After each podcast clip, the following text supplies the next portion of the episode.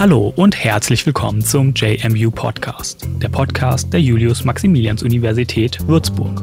In der heutigen Folge hören Sie ein Interview mit der Biologin Dr. Frauke Fischer, die sich hier an der JMU, aber auch anderweitig besonders mit den Themen Biodiversität, dem Schutz gefährdeter Arten und dem Erhalt von Ökosystemen beschäftigt. Wir sprechen darüber, was Biodiversität ist und warum es wichtig ist, diese zu erhalten. Wir sprechen über Ursachen, Auswirkungen, darüber, was man gegen den Verlust von Biodiversität tun kann und über die komplexen globalen Zusammenhänge des Themas. Und wir beantworten natürlich auch die Frage, was hat die Mücke je für uns getan? Denn das ist der Titel eines Buches zum Thema Biodiversität, das Doktorin Fischer zusammen mit Hilke Oberhansberg veröffentlicht hat.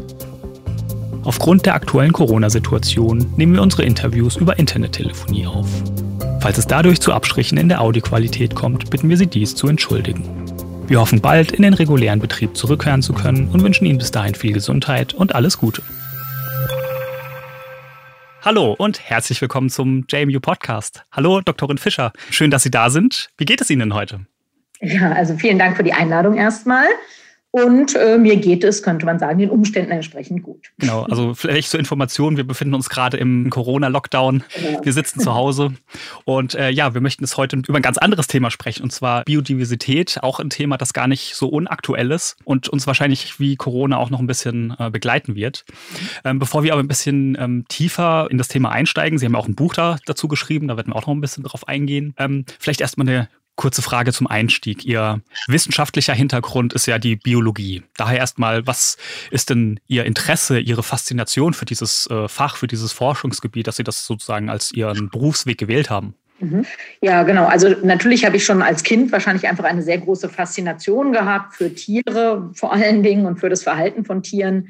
Äh, das hat mich schon immer super interessiert. Also das erste Fachbuch, was ich mir dazu gekauft habe, war ich, glaube ich, irgendwie in der fünften oder sechsten Klasse und habe von, äh, von dem Geld, was mir meine Oma geschenkt hatte, mir ein Verhalten, ein Buch gekauft von Konrad Lorenz über das Verhalten von Tieren.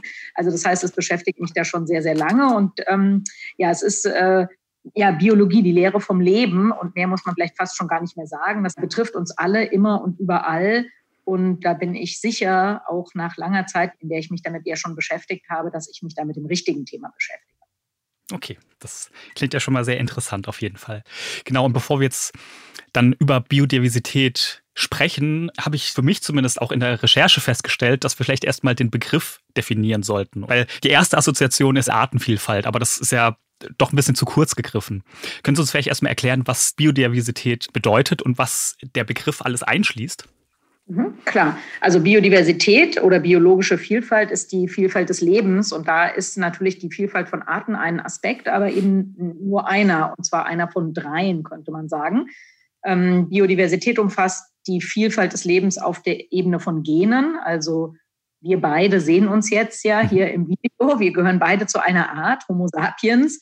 Wir äh, sehen aber gleich, dass wir ähm, offensichtlich keine genetisch identischen Kopien voneinander sind. Also äh, genetische Vielfalt innerhalb von Arten ist der eine Aspekt. Der zweite Aspekt ist die äh, Artenvielfalt. Also ein Hund ist keine Katze, ein Mensch ist kein Schimpanse, eine Giraffe ist kein Elefant. Ganz klar, das ist die zweite Ebene. Die dritte Ebene sind die, ist die Vielfalt von Ökosystemen. Also eine Wüste ist kein Regenwald, ein Regenwald ist kein Korallenriff. Und eigentlich, was ein Aspekt, der auch noch dazugehört, ist die Leistung von Ökosystemen. Ähm, genau, die Ökosystemdienstleistung, könnte man sagen. Was bedeutet das genau, die Ökosystemdienstleistung? Ja, also wir als Menschen, wir nehmen uns die Freiheit, mal zu gucken, was denn die Natur alles so für uns leistet. Mhm. Also es ist eine anthropozentrische, eine anthropozentrische Sicht der Dinge. Und äh, tatsächlich leistet die belebte Umwelt ja viel für uns. Also es gibt sogenannte Versorgungsleistung, also die Bereitstellung von natürlichen Ressourcen wie ja, Holz oder Meeresfische, also alle Produkte, die wir sozusagen direkt aus der Natur entnehmen und nutzen können. Dann gibt es ja Basisleistungen, auf die wir angewiesen sind, weil wir die zum Beispiel auch überhaupt gar nicht ersetzen können, was aber für die Versorgungsleistung natürlich irgendwie auch gilt. Also ähm, Photosynthese zum Beispiel oder die Bereitstellung von fruchtbaren Böden, das ist etwas, was Menschen ja nicht machen können. Dann gehören Regulationsleistungen dazu, also die Regulation des Klimas zum Beispiel oder auch die Regulation von Krankheiten und dann last but not least äh, kulturelle Leistungen, also die Inspiration, die wir aus der Natur schöpfen, auch durchaus spirituelle Erfahrungen oder spirituelle Bezüge, die ja viele Menschen äh, mit Natur eben verbinden. Also auch die, die Entspannung und die, das genau. gute Gefühl, wenn man einfach mal in die Natur wandern geht und den Ausblick genießt. Hm.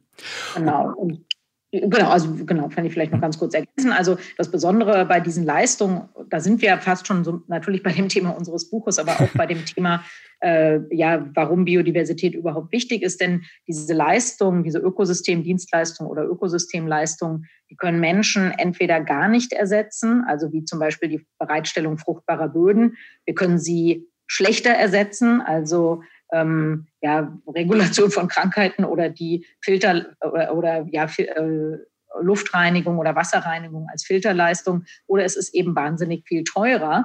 Also wenn Sie, keine Ahnung, Sie haben ein Hotel am Strand und jetzt äh, schützen Mangroven oder Korallenriffe, sind natürliche Wellenbrecher vor der Küste. Wenn Sie die zerstören, dann können Sie natürlich rein theoretisch einen Deich bauen. Es ist aber extrem viel teurer, als einfach nur die Korallen oder die Mangroven zu erhalten. Und wahrscheinlich auch unattraktiver als einen schönen Strand vor seinem Hotel zu das haben. Stimmt. genau, und das ist ja auch ein Thema, was sozusagen nicht nur uns jetzt betrifft, sondern auch zukünftige Generationen. Ist das auch ein mhm. Punkt, warum dieser Erhalt von Biodiversität deswegen so wichtig ist? Genau. Also eigentlich, Ihr Eingangsstatement war ja eigentlich schon ganz interessant. Sie haben ja am Anfang gesagt, ja, wir sind jetzt gerade hier alle im Corona-Lockdown und aber Biodiversität ist ja auch ein wichtiges Thema. Interessanterweise ist ja sehr, sehr wahrscheinlich die Tatsache, dass solche Pandemien wie jetzt dieser Corona ähm, diese Corona-Pandemie ihren Ursprung darin haben, dass Menschen natürliche Ökosysteme zerstören. Das heißt also, es hat einen extremen Einfluss auf unser Leben jetzt, viel, viel mehr, als wir die Menschen sind, die in einem sehr wohlhabenden Industrieland leben, uns vorstellen können. Und es hat aber natürlich auch äh, besondere Bedeutung für nach, also für nachwachsende Generationen, denn man muss ja sagen, dass wir die Natur dramatisch übernutzen. Wir nehmen uns eigentlich viel zu viel von diesen Ökosystemdienstleistungen. Wir zerstören viel davon. Ähm, Im Moment könnte man vielleicht sagen, wir nehmen das äh, teilweise noch von anderen Regionen der Welt, aber wir nehmen es natürlich auch von zukünftigen Generationen. Also wenn wir uns mal zum Beispiel den Verlust fruchtbarer Böden angucken. Ich habe ja gesagt, fruchtbare Böden können nicht von Menschen hergestellt werden. Es können nur Mikroorganismen machen. Wir verlieren im Moment pro Erdenbürger und Jahr fast dreieinhalb Tonnen fruchtbaren Bodens. Und das bedeutet, dass wir haben ja immer noch eine ansteigende Bevölkerungszahl auf der Welt.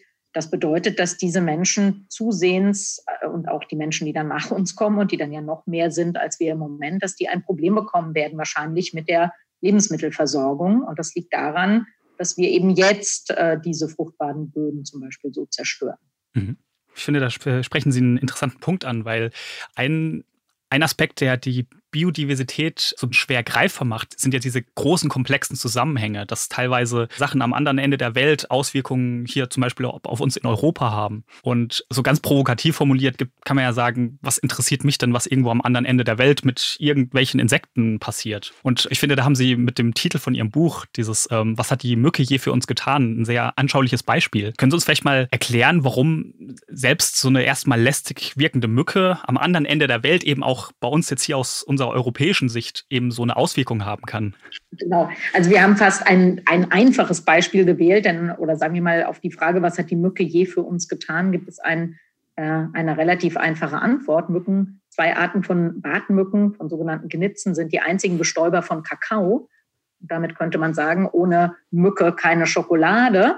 Und äh, da haben wir dann ja schon mal einen ganz, ganz direkten Bezug. Da haben wir übrigens auch einen Bezug, den man ökonomisch bewerten kann der allein diese Bestäubungsleistung von diesen Mückenarten bei der Produktion von Kakao hat einen jährlichen Wert von ungefähr, äh, ja, von knapp fünf Milliarden Euro, also einen gigantischen, auch einen gigantischen ökonomischen Wert. Also würden wir, würde es diese Mücken nicht mehr geben, dann äh, ja, würde es eben wahrscheinlich wirklich keine Schokolade und keinen Kakao mehr geben. Kakaoblüten sind sehr kompliziert gebaut. Also es gibt ja bei Kirschen oder bei Mandeln oder bei Äpfeln, die können Sie vielleicht noch als Mensch mit dem Pinsel bestäuben, aber eine Kakaoblüte eben nicht. Abgesehen davon, da sind wir dann wieder beim, bei, dem, ja, bei dem Wert eigentlich, wenn Sie sich vorstellen, dass diese ganze Bestäubungsleistung kostenlos erbracht wird von der Natur. Wenn Sie Menschen mit Pinseln losschicken, dann ist das selbstverständlich nicht mehr kostenlos und dann ähm, können Sie schon sich vorstellen, was, es, was diese Bestäubungsleistung wert ist.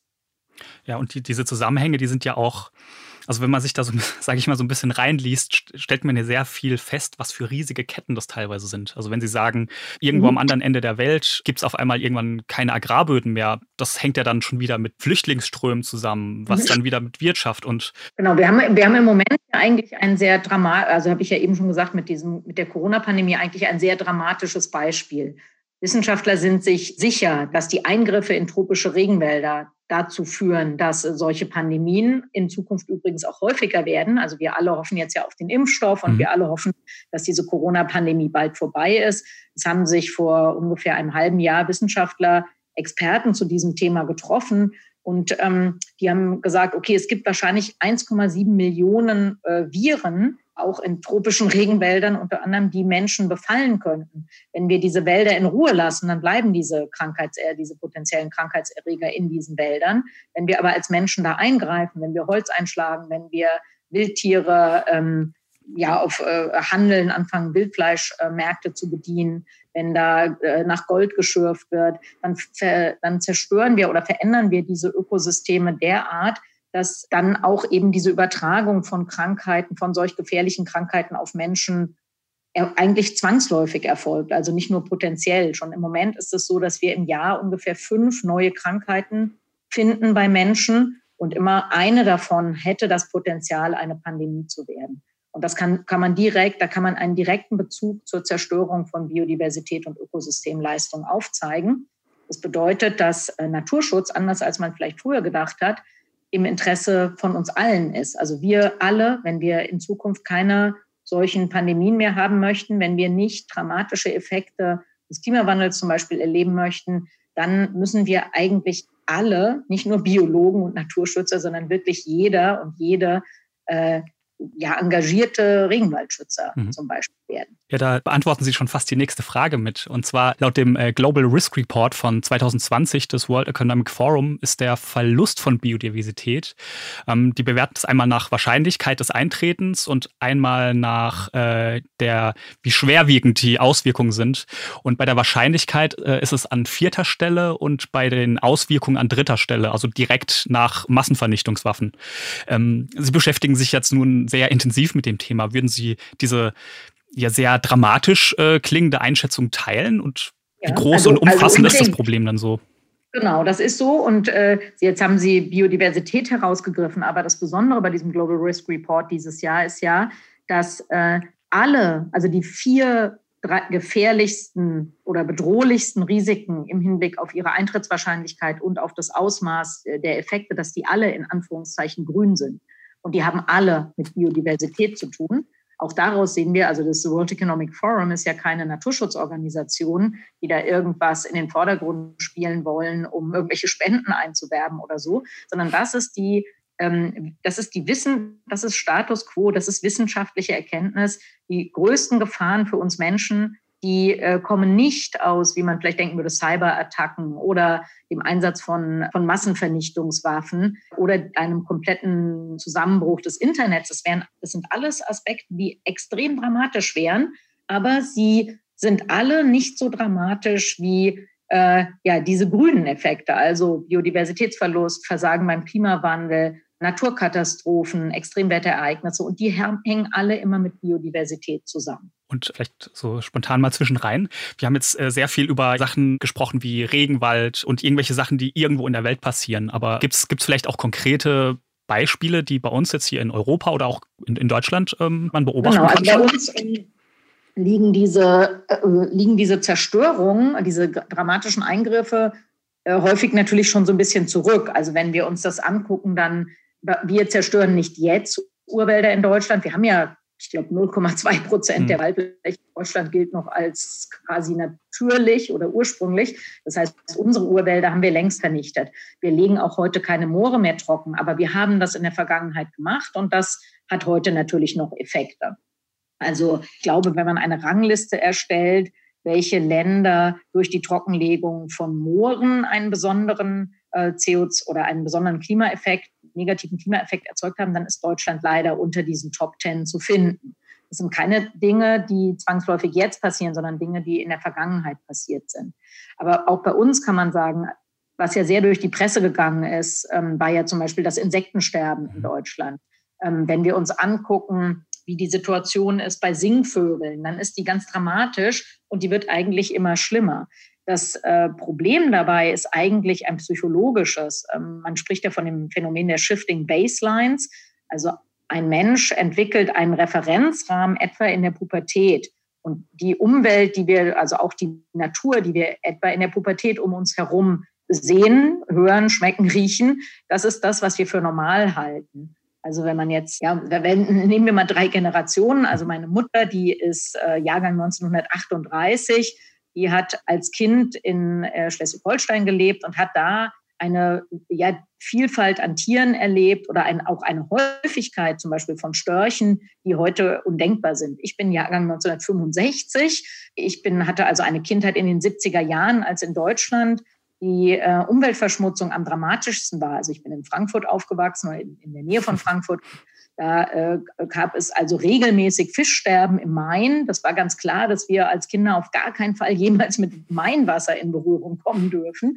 Ähm, das war also, da wurde man angewiesen, dass wenn das, also wenn man da irgendwie Mainwasser an die Hand bekommt, sofort Hände waschen und was weiß ich. Also ähm, genau, das heißt also in meiner in, von meiner Kindheit bis jetzt hat zumindest die Situation in Deutschland offensichtlich ist die ein bisschen besser geworden. Als ich ein Kind war, da gab's, hat man quasi nie Störche gesehen, hat man nie Graureiher gesehen, da hat man keine Kormorane gesehen, hat man keine Kraniche gesehen, keine Seeadler. Das sind ja Arten, die wir heute wieder haben. Aber die haben wir natürlich nicht in, einem, in einer natürlichen Dichte, sondern in einer, ist, wir haben eine da, bei diesen großen, bei diesen charismatischen Arten eine gewisse Erholung, aber insgesamt haben wir eher eine Verschlechterung. Und ähm, auch sowas kann ich ja jetzt in, in meinem Leben durchaus erfahren. Also wie gesagt, meine Familie kommt eigentlich aus Schleswig-Holstein. Da sind wir natürlich als Kinder dann auch immer schön mit unseren Eltern im Auto dahin gefahren. Und dann musste man spätestens alle 200 Kilometer da schön die Windschutzscheibe putzen, weil da so viele Insekten dran klebten. Und jetzt können sie ja, sie können von Garmisch bis Flensburg mit dem Auto fahren und müssen nicht einmal die Windschutzscheibe sauber machen. Das bedeutet aber, und, und da wird es zum, also es wird, es ist natürlich sowieso ein, es ist ein Fach, also es ist ein Problem, aber es wird auch zu einem psychologischen Problem in Anführungszeichen dadurch, dass Jugendliche oder Kinder, die jetzt dieses Erlebnis haben, also meinetwegen mal von Garmisch-Partenkirchen nach Flensburg mit dem Auto zu fahren und zu erleben, dass da nichts zu putzen ist auf der Windschutzscheibe, die finden das ja normal. Hm. Ein befreundeter Journalist, der hat mal gesagt, ja, heute eigentlich jetzt zum Beispiel auch die Generation unserer Studierenden, die kennen ja gar keine Natur und keine, ja, keine Biodiversität mehr in Deutschland. Für die ist, der, ist es so, wie es jetzt ist, normal. Aber so wie es jetzt ist, ist es ja nicht normal.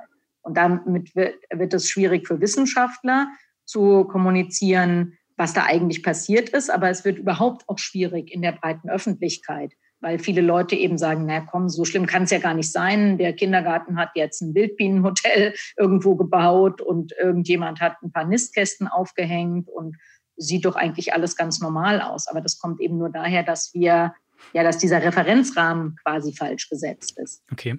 Und wenn wir gerade bei diesem Verständnisproblem sind, hört man ja auch ganz oft so dieses Argument, ja, ähm, bei uns in Deutschland, wie Sie auch gesagt haben, ist, ist ja wieder ein bisschen besser geworden, es ist ja ganz gut. Was bringt denn das, wenn wir kleines, flächenmäßig relativ kleines Land da was machen und alle Länder um uns herum da nichts gegen tun? Kann man das sozusagen gelten lassen aus Ihrer Sicht jetzt zum Beispiel? Nee, das kann man nicht gelten lassen. Also natürlich haben wir jetzt im Hinblick auf Biodiversität sind wir ja ein eher armes Land. Also verglichen mit Ländern in den Tropen haben wir natürlicherweise ja eine geringe Biodiversität. Und natürlich ist deshalb auch unser, unser Einfluss direkt in unserem Land, wenn wir uns globale Biodiversität angucken, ist der überschaubar. Mhm. Es gibt Ausnahmen. Also das Wattenmeer zum Beispiel ist ja ein Ökosystem, für das Deutschland eine besondere Verantwortung trägt, weil dieses Nordseewatt quasi nur in Deutschland vorkommt, also noch ein bisschen in den Niederlanden und ein bisschen in Dänemark. Wir haben auch bestimmte Tierarten, also Rotmilan zum Beispiel oder auch äh, ja, Buchenwälder. Diese Rotbuchenwälder, das sind Ökosysteme, die es fast nur bei uns gibt. Also es gibt so ein paar Ausnahmen. Aber was man nicht vergessen darf, ist, dass wir, wir sind ein sehr wohlhabendes Land und das bedeutet, wir haben einen sehr großen Hebel äh, durch unsere ja letzten Endes ökonomischen Entscheidungen. Also sehr viel zerstörter Regenwald in Form von Palmöl zum Beispiel oder Sojafutter für die Masttierhaltung, der landet eben bei uns. Das heißt, wir können durch Kaufentscheidungen und vor allem auch durch Investitionsentscheidungen einen Riesen, haben wir einen Riesenhebel. Und natürlich ist es auch schwierig. Wir haben ja auch eine gewisse Vorbildfunktion. Wir sind ein kleines Land, aber wenn, wenn wir bei uns zum Beispiel engagieren für den Erhalt von Biodiversität, dann gibt es ja durch diese Vorbildfunktion natürlich andere Regionen der Welt und andere Länder, wo man schon guckt, was in Deutschland gemacht wird. Im Umkehrschluss muss man ja sagen, dass unsere Verhandlungsposition extrem schlecht wird, wenn wir fordern, dass andere Länder sich engagieren sollen für den Erhalt ihrer Natur und wir selber das nicht tun mit dem Argument, dass bei uns ja eigentlich eh nicht mehr so viel zu retten ist. Und da wir ja wahrscheinlich auch auf sehr viele Ressourcen von anderen Ländern eben auch angewiesen sind. Genau, das meinte hm. ich. Also wenn wir uns angucken, ich weiß jetzt die Zahl gerade gar nicht mehr auswendig, aber ich glaube, mindestens die Hälfte der Produkte in einem deutschen Supermarkt beinhalten zum Beispiel Palmöl. Öl, Palmplantagen, Palmölproduktion sind ein massiver Treiber für die Entwaldung in tropischen Regionen. Ähm, da haben wir alle einen, einen Beitrag. Und äh, ungefähr zwei Drittel der Ressourcen, die wir in Deutschland, der natürlichen Ressourcen, die wir in Deutschland in welcher Form auch immer verbrauchen, die kommen überhaupt nicht aus Deutschland. Viele von denen kommen ähm, von sehr, sehr weit her. Und da, da leisten wir leider einen Beitrag zur Entwaldung, zur mhm. Überfischung, zur Zerstörung von Lebensräumen. Das ist uns häufig eben gar nicht so bewusst. Okay, und bleiben wir vielleicht noch ganz kurz bei kritischen Stimmen. Es gibt ja sozusagen auch Argumente, die dann sagen, naja gut, Artensterben ist auf eine gewisse Art und Weise auch ein natürlicher Prozess. Die Natur findet da schon ihre Wege und Mechanismen und wenn so ein paar Arten weg sind, dann kommen neue. Wie würden Sie das denn beurteilen? Ist, ist das wirklich so oder kann man das überhaupt beurteilen? Weiß man, was jede Art, die sozusagen existiert, überhaupt für Auswirkungen hat auf das Ökosystem? Nee, genau. Also ich, das, Ihre Frage hat eigentlich drei oder drei interessante Antwortmöglichkeiten. Also das erste ist, also wir wissen überhaupt nicht, wie viele Tier- und Pflanzenarten es auf der Welt gibt. Und deswegen wissen wir auch überhaupt nicht, welche Funktionen die haben. Was wir aber blöderweise wissen oder was wir meinen abschätzen zu können, ist, Sie haben richtig gesagt, Aussterben ist normal. Nur muss man bedenken, dass Aussterben in, im, ja, in evolutiven Zeiträumen häufig nicht bedeutet, dass eine Art, also in dem Sinne ausgestorben ist, dass das letzte Individuum, Individuum dieser Art gestorben ist, sondern dass die sich ja häufig entwickelt haben in andere Arten. Also mhm. wir, dadurch, dass wir Menschen ja nur so kurz leben, erscheint uns die Welt um uns, also zumindest was Tier- und Pflanzenarten anbelangt, ja als eine statische, es erscheint uns ja statisch. Also ich nehme mal jetzt Elefant, also ein afrikanischer Elefant, der ist ja nicht in Anführungszeichen ein Endprodukt, sondern der befindet sich natürlich auch im Laufe eines evolutiven Prozesses. Würden wir jetzt Elefanten nicht ausrotten, dann äh, würden die natürlich in, was weiß ich, 100.000 oder 200.000 oder 500.000 Jahren anders aussehen als jetzt. Und was wir aber jetzt machen, ist, wir sorgen wirklich dafür, dass Arten aussterben. Dass nicht, dass die nicht mehr als Arten nachweisbar sind, weil sie sich evolutiv verändert haben, sondern wir stoppen wirklich diesen evolutiven Prozess. Und das machen wir in einer Geschwindigkeit, die nach wissenschaftlichen Schätzungen etwa tausendmal über dem Normalwert liegt. Also wir haben das, ja, dieses, dieses Aussterbeereignis vertausendfach die, die Geschwindigkeit davon. Und ich nehme mal ein ganz prominentes Beispiel, das Aussterben der Dinosaurier. Interessanterweise, A, sind sie nicht ausgestorben, denn tatsächlich ist ein Vogel nichts anderes als ein kleiner gefiederter Dinosaurier. Äh, und B, die großen Dinosaurier, die wirklich verschwunden sind, die sind ja äh, während des äh, fünften Massenaussterbeereignisses vor etwa 66 Millionen Jahren ausgestorben und äh, wenn Sie sich so ein Kinderbuch angucken oder meinetwegen auch, ja, sagen wir mal ein Kinderbuch zum Aussterben der Dinosaurier, dann kommt da ein Meteorit und dann sind die Dinosaurier weg. Und ähm, hätten wir damals aber gelebt, dann hätten wir diesen Aussterbe, dieses Aussterben der großen Dinosaurier wahrscheinlich überhaupt nicht mitbekommen, weil es eben doch ein Prozess war, der wahrscheinlich über Jahrtausende ging.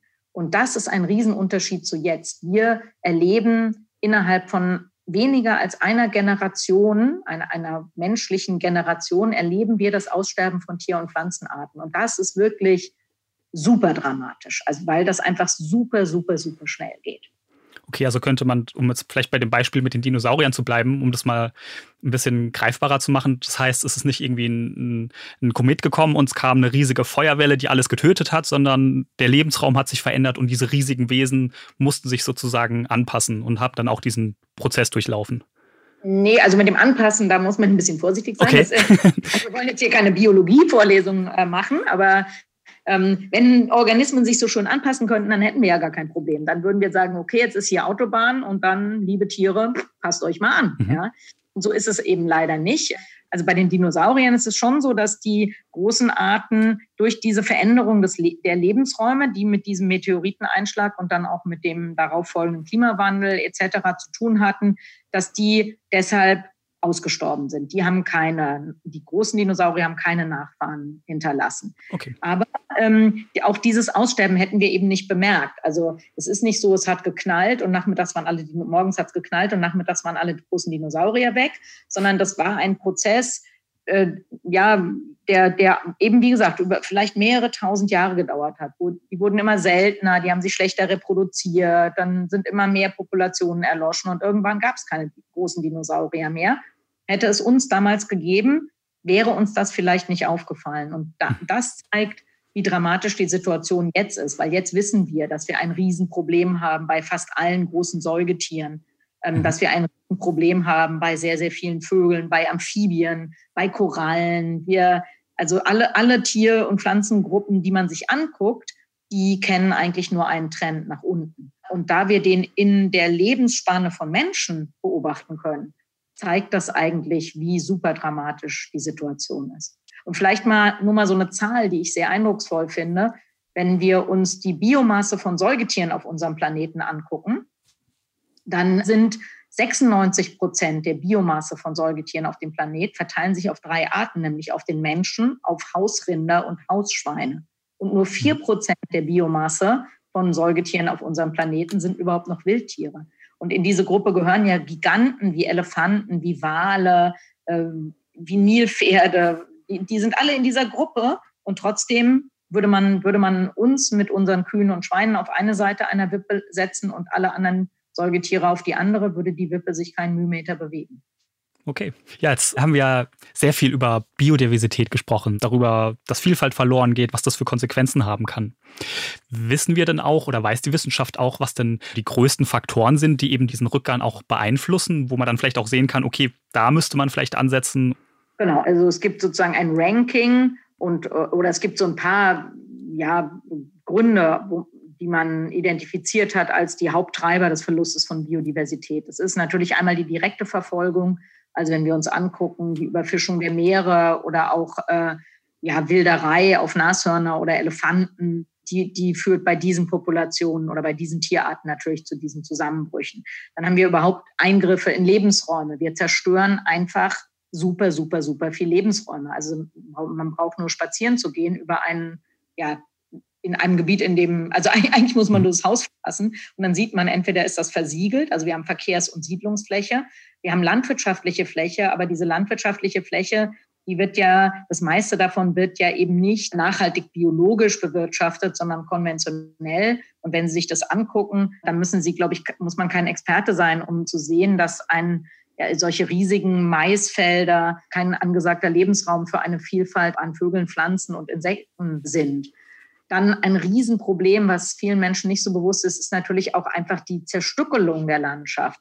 Also wenn Sie sich vorstellen, Sie sind eine kleine Kröte oder die Mücke, die den Kakao bestäubt, dann haben Sie einfach nicht die Möglichkeit, über Flächen, die stark verändert sind, zu wandern. Und was dann passiert ist, dass diese isolierten Populationen aussterben und unter Umständen selbst wenn der Lebensraum noch erhalten ist, nicht wieder besiedelt werden können, weil die nächste Population dieser Tierart oder Pflanzenart so weit weg ist, dass die diesen passenden Lebensraum nicht mehr besiedeln können.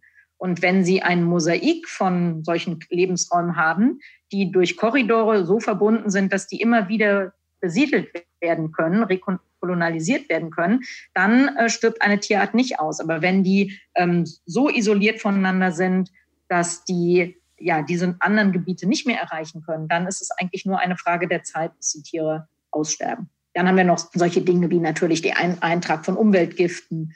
Dann haben wir äh, noch die, die Verschleppung von Arten, die dann unter Umständen invasiv werden in bestimmten Regionen, andere Tier- oder Pflanzenarten letzten Endes zu deren Aussterben führen. Das sind die Hauptaspekte und dann natürlich der Klimawandel. Mhm. Das ist ein gutes Stichwort. Und zwar, wenn man über Biodiversität spricht, kann man natürlich den Klimawandel jetzt nicht außer Acht lassen. Also das sind natürlich zwei verschiedene Themen, aber die ja auch irgendwie ineinander greifen. Und man liest ja auch immer häufiger von, ja, dass bei ähm, Umweltaktivisten, Umweltaktivistinnen auch beides immer irgendwie eine Rolle spielt. Momentan haben wir ja sehr viel, dass ähm, diese Waldbesetzung hören wir sehr viel in der deutschen Presse im Moment. Es, es geht ja dann im Endeffekt darum, Biotope zu schützen. Und wie weit spielt der Verlust von Biodiversität denn eine Rolle beim Klimawandel? Und wie weit gibt es dann auch eine Wechselwirkung zwischen diesen beiden Phänomenen? Also die, die beiden Themen gehören unbedingt zusammen. Denn zum einen ähm, befördert der Klimawandel die, den Verlust von Biodiversität also Klassiker sind so was wie Tiere, die ja in kälteren Regionen leben. Wir haben einfach immer weniger kältere Regionen, wenn Tiere äh, temperaturempfindlich sind, in dem Sinne, dass ihnen warme Temperaturen zu schaffen machen, dann schrumpft einfach deren Lebensraum total. Wenn Sie sich angucken, ähm, äh, Anstieg des Meeresspiegels und dann haben natürlich alle küstenbewohnenden Organismen ein Problem. Die, die Erhöhung der Wassertemperatur, die wird eigentlich leider schon zwangsläufig dazu führen, dass wir Warmwasserkorallenökosysteme komplett verlieren werden. Die sind so empfindlich, dass die auf eine Einhaltung eines Zwei-Grad-Ziels, was, wovon wir im Moment gar nicht ausgehen können, nicht aushalten werden. Auf der anderen Seite ist aber Biodiversität äh, oder der Erhalt von Biodiversität könnte einen wichtigen Beitrag leisten zur, ja, in Anführungszeichen Bekämpfung des Klimawandels. Also zum einen ist es ja jetzt so, dass ungefähr 20 Prozent vielleicht auch ein bisschen mehr, also zwischen 20 Prozent und einem Viertel der weltweiten CO2-Emissionen dadurch entstehen, dass wir Wälder abbrennen. Also jetzt gerade wieder im Amazonasbecken oder häufig auch in Südostasien brennen riesige Waldflächen. Und das leitet, äh, das zerstört nicht nur Biodiversität, das leistet auch einen direkten Beitrag zum Klimawandel. Im Umkehrschluss äh, bedeutet das, dass wenn wir erstens diese Biodiversität erhalten würden, wenn wir diese Wälder erhalten würden, würden wir ja quasi schon jährlich den CO2-Ausstoß um 20 Prozent senken weltweit, wenn wir einfach mal das lassen würden. Und zum anderen binden natürlich natürliche Ökosysteme auch äh, Klimagase.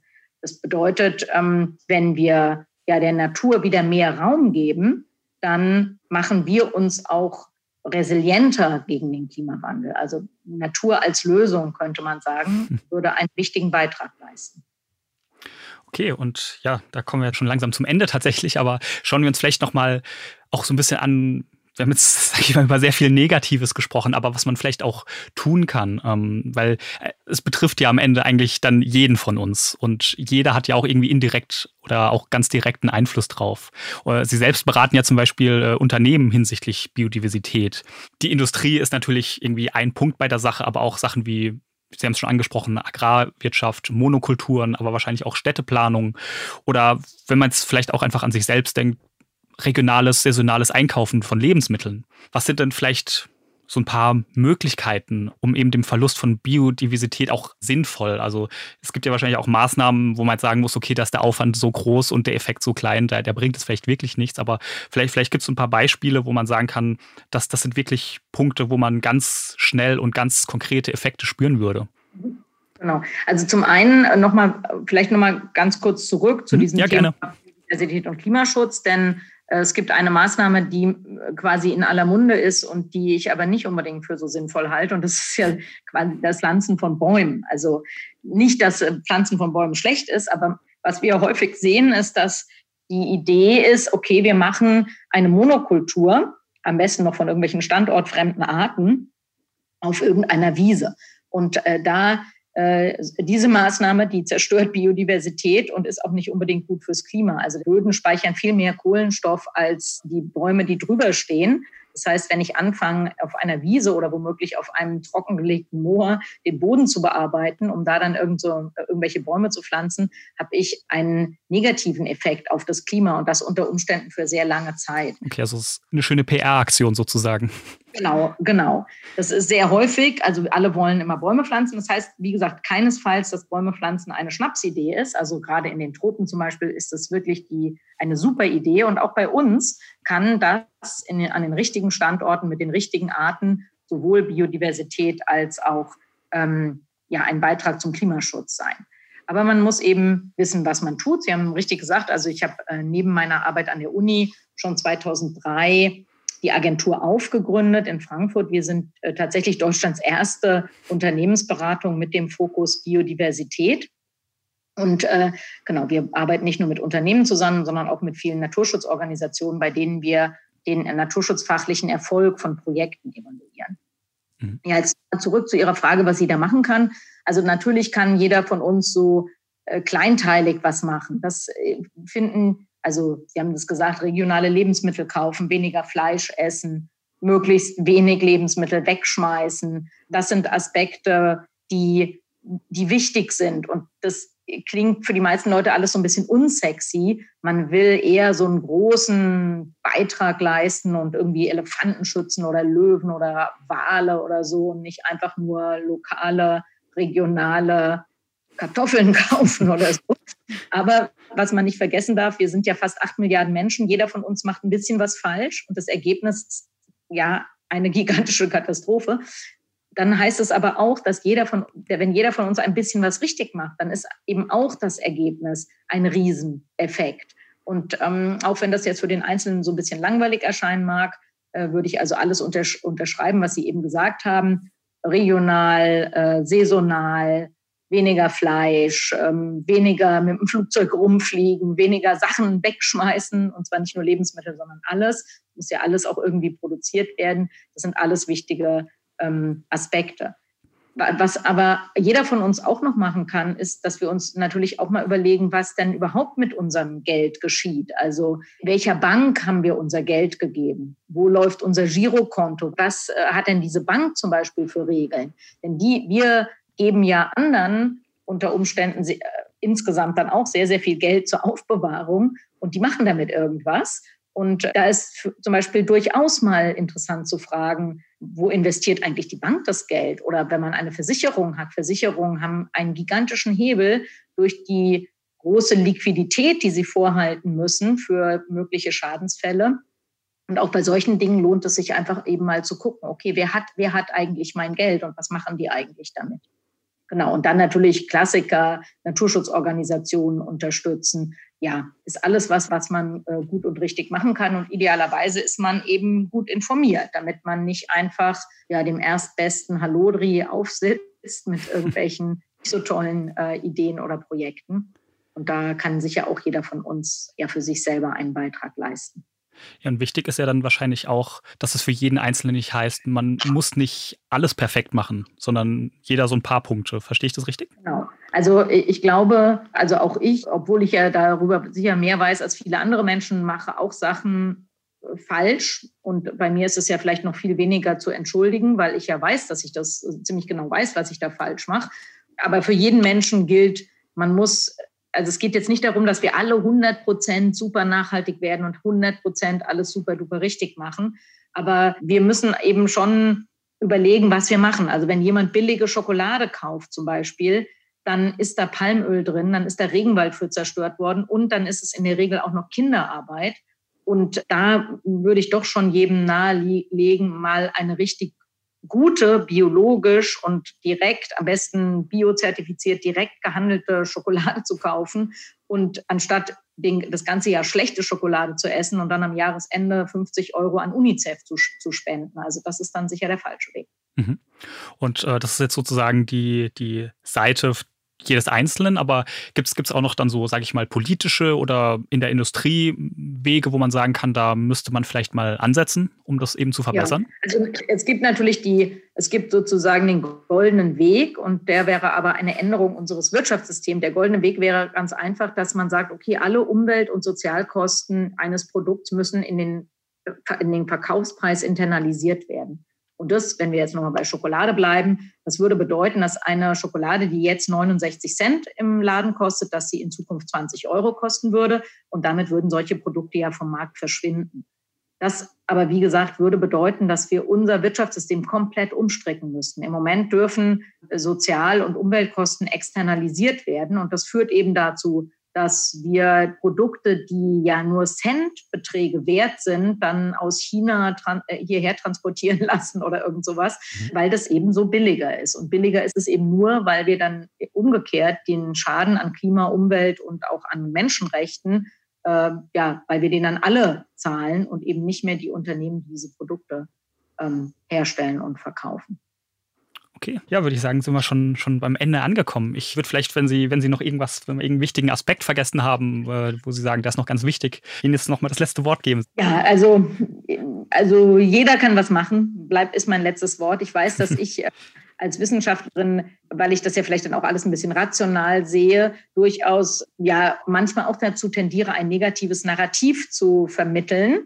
Aber so ist das gar nicht gemeint. Also ich glaube, wir, wir können schon noch was tun und dann müssen wir uns alle auch ein bisschen am Riemen reißen. Und ich glaube, Sie haben es so ein bisschen angerissen, dass wir da vielleicht verzichten müssten. Aber ich glaube, genau das ist häufig die falsche Vorstellung. Also wir besser machen ist erstens psychologisch erfreulich, weil jeder Mensch gerne was Gutes tut und wir uns dann selber, aber auch von anderen auf die Schulter geklopft bekommen, wenn wir was gut und richtig machen. Und man muss ja vielleicht auch sagen, dass wenn ich jetzt ein sehr, sehr schlechtes Schnitzel esse, ich da vielleicht ja weniger Genuss habe, als wenn ich ein sehr, sehr gutes vegetarisches Gericht esse.